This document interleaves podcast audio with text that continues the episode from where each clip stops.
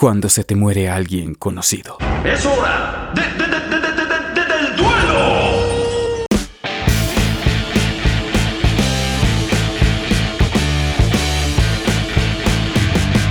Esto es Alternativos. ¡Hey! Sean todos bienvenidos a este, un nuevo episodio de Alternativos. En esta ocasión me acompaña el señor Mauricio Berrío, ingeniero de software, exjugador del competitivo de Yugi y probablemente el coleccionista más grande de Colombia de estas cartas. ¿Qué tal, Mauricio? ¿Cómo estás? Hola, buenas noches. Muchas gracias por permitirme estar aquí esta noche. Sea bienvenido, espero que se sienta muy cómodo y bueno, cuénteme, ¿de qué vamos a hablar hoy? Bueno, hay varias cosillas interesantes que vamos a ver rápidamente el día de hoy. Primero vamos a hacer una- un repaso pequeño de lo que ha sido el contexto del juego, de cómo una serie de un juego de cartas para niños ha impulsado una cultura de juego competitivo, ha impulsado toda una franquicia y cómo llegué allí. Eso, eso... Tanto como lo que es un jugador de competición a como usted lo ha dicho, posiblemente el coleccionista más prolífico de este juego en el país. Bueno, eh, eso suena bastante interesante. ¿Cómo conoció usted el juego, o bueno, las cartas de Yu-Gi-Oh? ¿Cómo, Bueno, cómo llegó ahí? al igual que muchos de nosotros, por allá, si se recuerdan, en el 2002 salió la serie, salieron los jueguitos de cartas, muchos de ellas piratas, pero igual éramos felices jugándolas. Bien fuera jugando con las reglas como tal, o echando cerca a pared, no sé cómo la habremos pasado cada uno allí. Y pues como todo, digamos que pasó su apogeo, ya después pues salió una serie distinta, cambian las Eh, épocas. ¿Era Yu-Gi-Oh! DX? Eh, GX, exacto. GX, GX. GX, que más o menos fue tipo 2006, 2007. Entonces, digamos que en ese entonces ya por temas personales, pues ya estaban otros en otras cosas, estaba estudiando mi carrera universitaria, juicioso. Y por allá en el 2008, cuando se anunció el lanzamiento de Yu-Gi-Oh! 5Ds o 5DS, como algunos lo conocemos, la incursión de los monstruos sincro fue lo que más me llamó la atención para volver a interesarme en el juego. Y mm, finalmente pues empecé a chismosear por internet que había. Por allá en el 2009 mi hermano que estudiaba en el Marco Fidel tenía un grupo de amigos que jugaban Yugi en el, en el colegio. Y Yugi, jugar Yugi es el juego de cartas o como usted decía, eso que ponía uno las cartas en la pared y le no, ya una era? Yugi en serio, pues es decir, ya han pasado varios años, supongo que los niños que compraban cartas por comprar pues ya tendrían su propio juego de, la, de contemporáneo de la época. Estos sí eran jugar Yugi, Yugi de verdad. Y tenían algunos tenían cartas originales. Él consiguió algunas, unas dos o tres que inclusive al día de hoy aún las tengo. Y cuando me compartió ese dato, pues reavivó mucho mi interés porque yo decía, miércoles, esto no es un simple recuerdo de algo que pasó de un juego bonito, sino que es un fenómeno que aún se mantiene y hay personas que aún lo juegan. Entonces, pues llamó mi atención y empecé a, pues, a preguntarle sobre esos amigos. Me presentó a algunos y pues me acuerdo que uno de ellos me invitó a la casa de él a jugar, la pasamos bacano ese día. Eso fue como ya a finales del 2009 y en ese momento me enteré que en el Tunal, en la biblioteca, se reunían muchachos a jugar. Claro, eh, este juego debe haber reunido una gran cantidad de personas que estaban interesadas en que al ver la serie querían también hacer participar en esta misma dinámica. La primera serie que salió, ¿cómo era que se llamaba? Eh, Era- Yu-Gi-Oh! Duel Monsters, que es Duel la que todos conocemos. Ajá, la del de- faraón, el rompecabezas. Que esa serie tuvo mucho éxito dado el tema que manejaba, ¿no? Era un tema como ambientado en Egipto, tenía como toda esta temática que era pues medio misterioso, pero muy, muy entretenido. Irónicamente la historia de la serie es que la serie estaba pensada originalmente para otra cosa y era que el protagonista era un experto en juegos en general. Sí, eh, eso me gustaría que también lo habláramos. ¿Por qué? Porque hay un manga que habla sobre la historia de Yugi como el rey de los juegos, no de los juegos de la- cartas. hecho, de es los juegos. literalmente el rey de los juegos. es Pero. Yugi, Yugi el faraón, ese, él se llama que Yami, Yami Yugi. Mm, bueno, en realidad tiene un nombre que se llama Atem, que es una extraña traducción de Atum, que bueno, es Ra cuando es de, de- de día, algo así, una vaina toda rara relacionada con Egipto. ¿Usted llegó a ver esa serie, a leer ese manga? Sí, pero fue ya mucho después de que pues uno conoce la serie, ya es porque algunos amigos pues mucho más metidos en el tema, saludos a Daniel Neme, por cierto, Un saludo para él que escucha alternativos. Él, em, digamos que hablamos mucho del tema de lo que es la temporada cero, que es En justamente el prólogo de lo que viene siendo el Yu-Gi-Oh! Duel Monsters que todos conocemos. Y como les explicaba, es un protagonista que es experto en muchos juegos y plantea desafíos que se llaman juegos de las sombras. Y no eran solo cartas, eran juegos que casi que era una versión asiática de Jigsaw. Sí. Y, y- pero era muy interesante de ver. Pues más que interesante, yo pensaría que ese protagonista, ese, ese Atem, era bastante enfermo para castigar a, a sus contrincantes. En un principio, ya después digamos que lo normalizaron un poco para que fuera un poco más atractivo. Ya los otros juegos ya son como un poco ya más de aspecto justiciero, del que todos conocemos. Y mm, entonces digamos que así se desarrolla la historia. Si uno se fija, la animación era bastante precaria en ese entonces.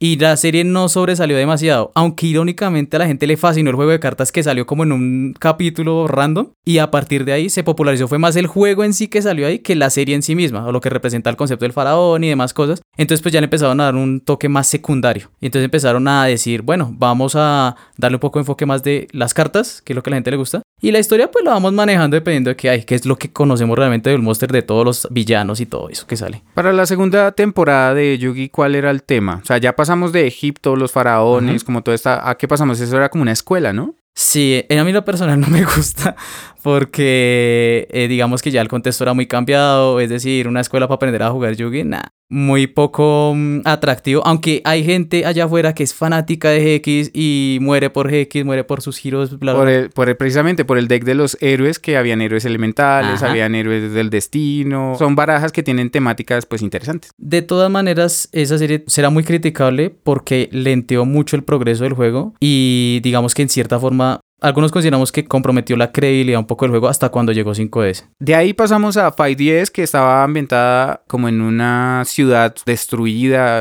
Era una Ajá, cosa- eh, es básicamente como un futuro distópico donde una ciudad se partió en dos, la ciudad de los riquitos, donde tiene las cartas buenas, y en los barrios bajos, que es de donde sale el protagonista. Entonces, donde están los socialistas, los comunistas. Básicamente la clase trabajadora baja está ahí, entonces eso también ayuda mucho como a compenetrarse un poco con el personaje, porque digamos que al tener que arrancar desde cero con monstruos que, cartas que decían eso es basura, y el man saca adelante duelos, que por cierto, una de las cosas más complicadas de sacar adelante el 5S fue jugar duelos en moto. El protagonista de esta temporada era Yusei Fudo, ¿no?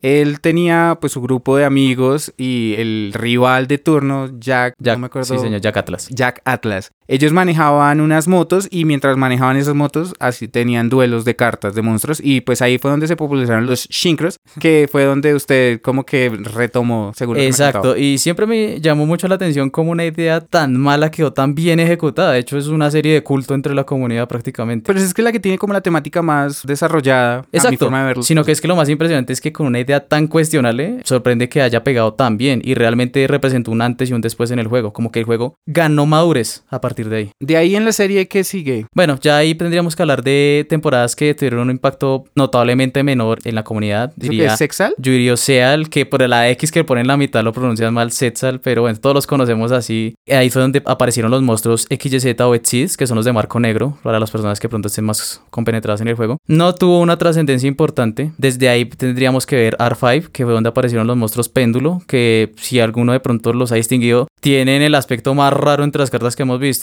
es decir, son mitad azul, mitad Sí, son naranja. como un híbrido. sí. Tienen unos diamanticos. Es una mecánica extremadamente rara. Para cuando salió, fue mu- muy divisoria esa mecánica entre los jugadores. Y finalmente tenemos Yu-Gi-Oh! Brains, que fue en el 2017, donde salieron los monstruos Link. Unos monstruos que son como azulitos parecidos a los monstruos de ritual, pero tienen flechas. Esa mm, temporada, digamos que fue un poco ambigua. Mm, A algunos les gustó, a algunos no mucho. A mí lo personal me pareció término medio. Ya digamos que aquí se empieza a evidenciar un poco el desgaste en cuanto al concepto de lo que quieren vender. Ya mm, se veía necesario como de pronto un, un refresque, que es el que esperamos que de pronto ocurra con la siguiente temporada que sale este año, que se llama Yu-Gi-Oh! Sevens, donde por primera vez en sabré yo cuántos años que ha salido esto, creo que la primera serie salió en 1996, la temporada cero. Estamos hablando de que por fin, después de todo ese tiempo, el protagonista va a ser un niño de 10, 11 años que va a jugar un juego de cartas para niños con niños. Entonces, eso ha sido un poco Aunque bueno, no sería una especie de retroceso para la serie porque ya habían desarrollado personajes protagónicos, pues adolescentes que tenían temáticas serias. El problema es que ya se vuelve muy recurrente. Si usted mira de 5S para arriba, la temática es la misma. Tengo que salvar al mundo, la dimensión, el universo, la Matrix, lo que sea, con un juego de cartas para niños. Y eso se vuelve ya un poquito desgastante. Aquí ya lo que le digo, cuando ya hay niños jugando un juego de cartas para niños, pues ya digamos que es un poco más naturalizado el concepto. Y aparte ayuda que van a manejar una mecánica que se llama Rush Duel, que para las personas que han jugado celular, que se llama Yu-Gi-Oh! Duel Links, es una mecánica un poco parecida, con zonas reducidas, con menos fases, un poco más simplificado para poder atraer las personas que no han jugado este juego.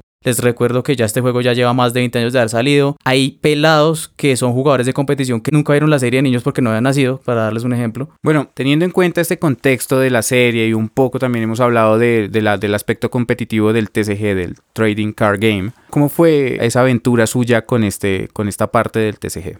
Bueno, habría que hacer un pequeño paralelo en cuanto a lo que fue el inicio como coleccionista y el inicio como jugador competitivo. Originalmente yo quería coleccionar. Para llegar ahí, pues retomando la historia, cuando empecé a ir al Tunal, pues empecé a conocer a la gente. Una comunidad muy chévere, muy agradable. Y uno se quiere dar a conocer como jugador primero. A decir, bueno, tendré madera para jugar esto, vamos a averiguarlo. En aquel entonces me armé una baraja que era de un concepto que en nuestra jeca se llama miliar. Es decir, acabarle el deck al oponente. Es una mecánica de victoria. Obviamente ahí ya digamos uno lo aterrizan un poco. Inclusive para los estándares del Tunal, oponentes bastante competitivos, bastante fuertes. ¿Qué se jugaba en ese tiempo? Bueno, recuerdo que en ese entonces había salido un Structure de Endymion, que era un deck de contadores mágicos. No era exactamente el mejor del formato, Los Spellcasters, sí, ya. pero el Tunal, digamos, siempre ha tenido ese hábito de jugar decks de bajo perfil, bajo presupuesto. Entonces era como uno de los decks de moda que había ahí. No recuerdo tampoco muy bien qué más decks eran. Eh, a las negras, Blackwing, quizás había uno que otro Infernity. Mm, más o menos era como lo que encontraba uno allí. Yo entré también en el juego competitivo, no de lleno, pero sí me metí a jugar cartas con un deck que se llamaba Los Seis Samuráis. En, realidad fue con los Legendary Six Samuráis. Porque antes habían, sí, habían Sí, sacado no eran muy buenos, aunque el arte era espectacular. Sí, claro. De hecho,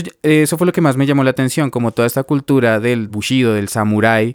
Ellos tenían una carta que era como la puerta de los samuráis y uno ponía tokens y esos tokens se llamaban como bushido, o sea, token de bushido. Sí, unos contadores. Contadores de bushido. El deck era muy bueno. Tenían el monstruo como jefe de ellos que negaba magias y trampas una vez por turno y yo podía sacar tres en un solo turno con las puertas. Entonces, cuando yo entré, me volví relativamente bueno, pero con un deck muy broken, ¿no? Muy roto. Entonces, eso me, me llamó mucho la atención. Entonces, siempre fui como, como un jugador de esos deck meta para poder como estar a la par de esos decks que estaban Claro, la incursión en el juego y el proceso de curva aprendizaje tiene muchas formas. Uno quiere empezar a veces con la originalidad y quiere más su ego único y detergente. Y el 99% de las veces uno fracasa. ¿Por qué? Porque desafortunadamente para dominar el juego, la originalidad solo es un recurso de muchas cosas que toca tener en cuenta. Y son las cosas que uno aprende en la curva de aprendizaje y lo aprendí en el Tunal, a pesar de que no jugaban los decks más espectaculares del formato, lo más competitivo que había, era bastante lo suficiente para uno empezar a ir aprendiendo e ir entendiendo lo que se necesitaba para agarrar madera de jugador. Claro, porque de todos modos, eh, dentro de los, como las diferentes temporadas, hay una cantidad limitada de decks que mandan la parada en el formato. Y son decks que generalmente tienen cartas costosas. ¿Qué cartas manejó usted que tuvieran un alto costo, por ejemplo, cuando ya empezó con la Bueno, colección? eh, en los primeros años que estuve en el Tunal, no tenía un presupuesto, digamos, demasiado moderado para poder empezar a jugar. Yo pensaba más en coleccionar. Entonces, digamos que en- en los años siguientes, digamos que, bueno, haría, haría digamos que un, un punto álgido importante a tener en cuenta, a mediados del 2010, con la colaboración de mi señor padre, conseguimos un lotecito de cartas, el primer lote de cartas originales que tuvimos. Sí. No eran cartas espectaculares, no tenían un brillo particularmente atractivo o que vendieran bien, pero eran las primeras. Entonces ahí fue cuando empecé a considerar la posibilidad de decir, oiga, ya tengo una buena cantidad de cartas, ¿por qué no empezar a hacer algo bien ambicioso como una colección? Y mira, digamos, las colecciones de otros compañeros, otros colegas, y pues es básicamente mucho de lo mismo. Las cartas que ellos quieren, que apenas serán una o dos páginas de una carpeta. Y decía, quiero algo más, algo que ilustre la historia del juego. Sí. Quiero ser, digamos que como, como el testigo de cómo este juego se convirtió en lo que es hoy en día a través de los años. Entonces decidí como aceptar ese reto y empezar a sacar la colección ya con lo que tenía. Eso fue por allá en 2011, a finales del 2011. Y empecé a organizarla, empecé a mirar qué me faltaba y cuánto me costaba conseguir las cartas. Bueno, de pronto preguntarle cuántas cartas pueden haber en el juego Yu-Gi-Oh! O sea, una pregunta demasiado difícil, pero sí... sí... Increíblemente no es tan difícil de responder la pregunta. ¿Y sabe por qué? Porque en el último sobre que salió en Japón, Sí. Salió la carta número 10.000 y a modo de homenaje le hicieron una rareza especial. Entonces ya sabemos que es o menos alrededor de 10.000. 10.000 cartas. Hay- Diferentes. ¿Cuál es el precio promedio de una de estas cartas? Bueno, aquí hay que clasificar pues varias cosas. Una es la rareza de la carta, otra es la refiere- utilidad. Que se refiere a qué? Al Bueno, brillo. exacto. Cuando uno compra un producto de Yu-Gi-Oh, bien sea, digamos, un sobre, bien sea una estructura, bueno, digamos que eso de pronto más adelante lo detallaremos. Las cartas vienen con una frecuencia con la que aparecen. Entonces, por ejemplo, una carta común es una carta que viene impresa tal cual, no tiene, digamos, ningún brillo en el- la imagen, no tiene nada, nada particular que la distinga. Y salen mucho. Entonces, digamos que en un sobre actual de nueve cartas, ocho son comunes. Ok. Luego tenemos otras rarezas, por ejemplo, las raras que tienen las letricas plateadas en el nombre del- de, la carta. Luego tenemos las super que tienen brillo en la ilustración de la carta. Las más recientes, más o menos a partir del año pasado, ya también tenían en la bolita donde está el atributo de la carta, también tiene un brillo. De ahí seguimos con las ultras que aparte de lo que ya habíamos descrito antes, también le alumbran las letricas. Y finalmente tenemos las secretas, que son lo anterior, pero aparte en, el- en la ilustración de la carta vienen como unas franjas en diagonal. De ahí pueden, hay otras rarezas, como por ejemplo las Ultimates, que tienen un relieve y son cartas bastante coleccionables. Ah, yo, día. yo tengo a Shien, que es el, el maestro de los samuráis, en, en esa rareza, en Ultimate.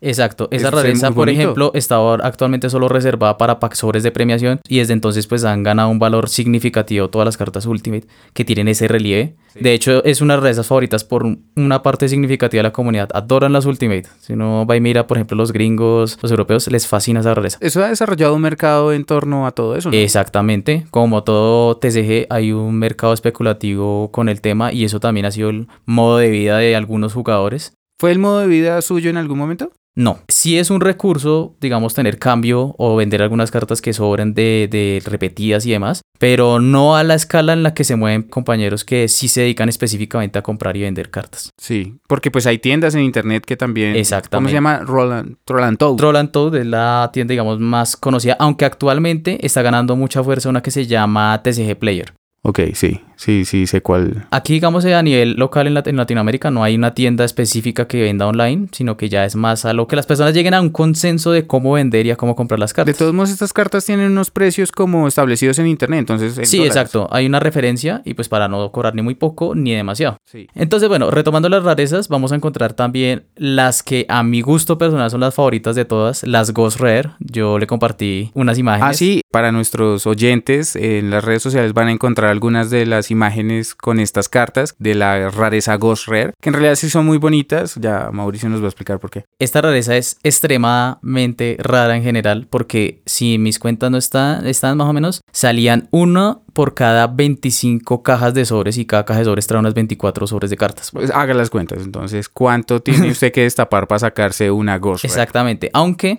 en un, en un momento algunas no tenían un valor importante, fácilmente uno podía conseguirse una en 5 mil, 8 mil pesos, tampoco estaba muy bien regulado el mercado. Bueno, aunque 5 mil, 8 mil pesos, empezando, por ejemplo, yo empecé muchas veces con cartas hasta impresas para jugar lo que quería y ya 8 mil pesos por una carta. Yo pagué como, no sé, me pareció barata 25 mil pesos por un pedacito de cartón y uno dice, pero bueno, no me es gusta. cierto, cuando uno está tan metido en el tema, uno no dimensiona, digamos, el tema de los costos, pero ya hablándole en la escala entre este grupo de cartas, digamos que dar 5 mil, 8 mil pesos por una carta goce es un regalo, porque hoy en día esa misma carta que hace 7 años, 6 años conseguí en 5 mil, 8 mil pesos, ahorita está valiendo 25 mil, 30 mil pesos. Ok, y bueno, ahora que toca ese tema, quiero que me explique cómo surgió esto de la colección, o sea, cuál fue ese interés, qué fue lo que lo llevó, lo motivó a hacer esta colección, porque es una colección enorme. ¿Cuántas cartas más o menos tiene? Bueno, actualmente, pues de acuerdo a una- un inventario que hice hace un tiempo y más o menos con mis estimaciones, estaríamos rondando aproximadamente unas 20 mil. 20 mil cartas, obviamente no todas diferentes.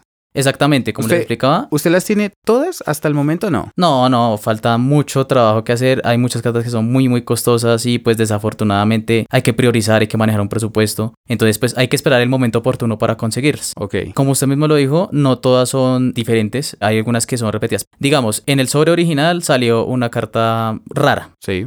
Luego salió otro producto donde la misma carta rara que a la gente le gustó salió súper. Entonces ya el querer que la carta sea brillante hace que las personas las quieran coleccionar y eso hace pues que ese, ese producto se venda por sí solo. Un momento, entonces usted se propuso coleccionar carta con cada rareza que exista de esa carta? Si el producto es diferente, sí. Por ejemplo, creo que usted conoce esa carta, Tifón Místico Espacial. Sí. Nada más, esa carta la han reimpreso como unas 30 veces y probablemente las unas 28 o 27 las, de esas 30 las tengo yo. A pesar de que son la misma carta, la rareza y el producto para mí sí es un diferencial, digamos, para el objetivo que quiero lograr. ¿Cuál es ese objetivo? Hábleme de eso. Digamos que el alcance global es, quiero lograr tener la colección más completa posible de cartas de TCG, porque hay que hacer esa distinción Ah, sí, importante. entre el TCG que las y el cartas de OCG. Son las cartas impresas en Japón, que están eléctricas en japonés. Esas cartas no se pueden usar aquí y esa es digamos que la razón de peso por la que no quise incursionar en eso. Son muy difíciles de conseguir y no se podían usar. Sí. Respecto al tema de mm, la cantidad de cartas, está también, pues bueno, por la, la cantidad de veces que se han reimpreso, la cantidad de productos que han salido, porque tras todos estos años, pues ustedes se imaginarán que no se sostiene una franquicia sacando un producto al año. Hay que sacar varios productos y hay mercado para todo, para jugadores competitivos, para jugadores de colección, para los jugadores que son un poquito nostálgicos. Entonces, yo sé que muchos de las personas que nos están escuchando dirían, oh, me encantaría de pronto tener un mago oscuro, un dragón blanco y azul, Claro, los por, dioses, por- por esa nostalgia que le genera a uno el haber visto la serie y de saber la importancia que tenía ese monstruo en- como tal en la historia. Entonces, si uno se limitara solo a decir, no, salió en un sobre por ahí en el 2003 y pues para volverlo a conseguir sería una carta extremadamente imposible de conseguir. Entonces, cada cierto tiempo sacan reimpresiones, entonces la carta ya no sale, digamos, así jodidamente cara, con una reza jodidamente difícil, sino que, digamos, puede salir comuncita, puede salir súper, una reza así relativamente asequible y la gente, pues, digamos, tiene el acceso a poder tener una colección aún en 2020 de los clásicos históricos de la serie. Ok, quiero hacerle un par de preguntas que de pronto no van a ser muy cómodas, pero bueno, ¿usted cuánto dinero ha invertido en esto? O un aproximado. Bueno, la verdad no tendría una forma de estimar esto porque han pasado mucho tiempo. Digamos que el presupuesto ha variado mucho a lo largo de los años. Sí. Digamos que cuando recién comencé, pues no le podía meter más de 10 mil pesos a la semana. Y digamos que hoy en día ya es un presupuesto considerablemente mayor. Digamos que cifras exactas no podría dar en este momento, pero yo creo que no hay necesidad de, de decir que estamos hablando de una colección que hay mucho, mucho, mucho, dinero invertido, pero ¿usted eventualmente tendría la idea de vender su colección? uno no podría decir que no lo va a hacer, porque uno no tiene forma de prever qué va a pasar más adelante. Pero si por una causa de fuerza mayor tuviera que hacerlo, en lo personal lo consideraría una derrota personal. Pero no significa que no, no sea algo que, que digamos camisa de fuerza que diga, no, es absolutamente imposible, porque uno no sabe qué puede presentarse más adelante. Uno es tiene que priorizar las cosas. Pero digamos que en mi mapa del camino feliz, absolutamente no, no la vendería. Entonces, el final de ese mapa es que usted diga, hoy por hoy tengo todas las cartas que han salido en Yugi, en el TCG de Yu-Gi-Oh!